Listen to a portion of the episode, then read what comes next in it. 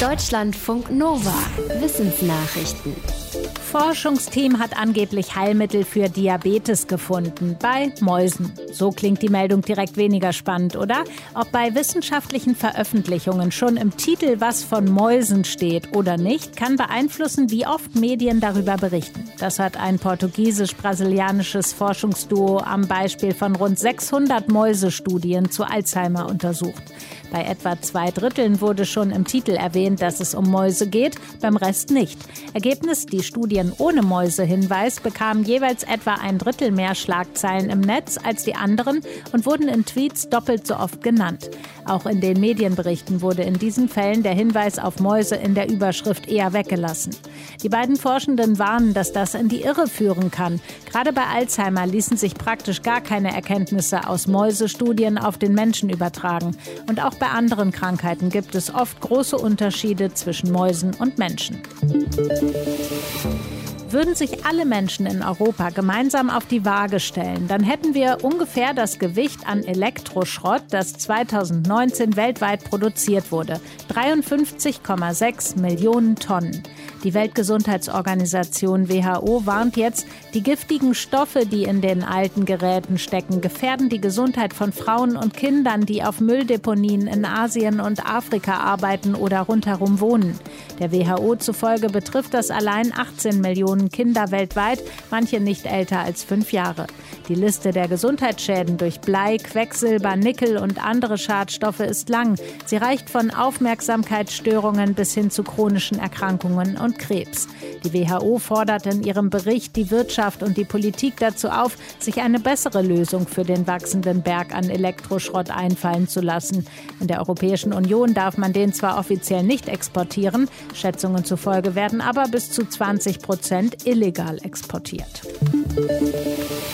Wissen ist Macht oder zumindest schon mal ein guter Anfang. So sehen es Mitglieder vom Potsdam Institut für Klimafolgenforschung PIC und wollen Infos zum Klimawandel besser zugänglich machen. Dafür haben sie ein eigenes Online-Portal gestartet, Easypedia. Dort können Nutzende in verschiedenen Kategorien nach Studien und Informationen zum Klimawandel suchen, etwa zu extremen Wetterereignissen, Landwirtschaft oder Biodiversität.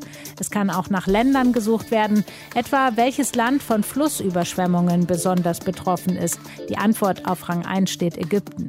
Außerdem erklären Forschende der insgesamt zwölf beteiligten europäischen Institute, wie sie zu ihren Ergebnissen kommen, welche Erkenntnisse sicher sind und was noch unklar ist. Eine ganze Reihe Apps soll uns inzwischen helfen, gesund zu bleiben oder gesund zu werden. Bei Tinnitus oder Stress oder als Nachschlagehilfe für Symptome. Was man da eingibt, sollte am besten niemand anderes erfahren. Leider steht es um den Datenschutz bei Gesundheits-Apps anscheinend nicht so gut. Das Bundesamt für Sicherheit in der Informationstechnik hat sieben Apps genauer durchleuchtet. Keine einzige hat die Sicherheitsanforderungen des Bundesamts erfüllt.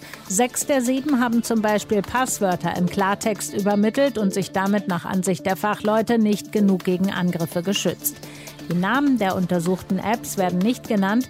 Es soll aber welche sein, die viele Nutzerinnen und Nutzer haben und die auch sensible Daten verarbeiten. Das BSI arbeitet jetzt mit den Anbietern zusammen, um die Lücken zu schließen. Wenn wir Kaffee oder Schokolade im Supermarkt kaufen, dann kaufen wir immer auch ein bisschen das Wasser mit, das zum Anbau in anderen Ländern gebraucht wird. Virtueller Wasserimport heißt das in der Forschung. Mit dem dürfte es aber schwieriger werden, wenn der Klimawandel weiter voranschreitet. Drei Forscher aus den Niederlanden und Spanien haben das für zwei Klimaszenarien untersucht ein optimistisches und ein moderates.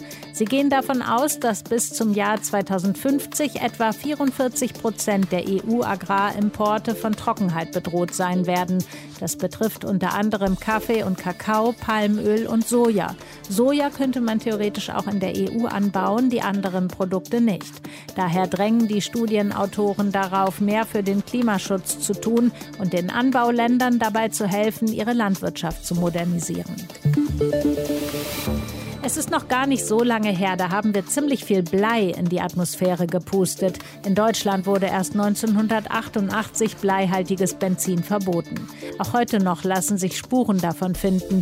Ein Wissenschaftsteam schreibt im Fachmagazin PNAS, dass sie selbst im sonst unberührten arktischen Ozean vor Kanada Bleispuren im tiefen Wasser nachweisen konnten. Da das giftige Schwermetall auch natürlichen Ursprungs sein kann, etwa bei Vulkanausbrüchen in die Luft geschleudert wird, haben sie genauer untersucht, wo das Blei herkommt.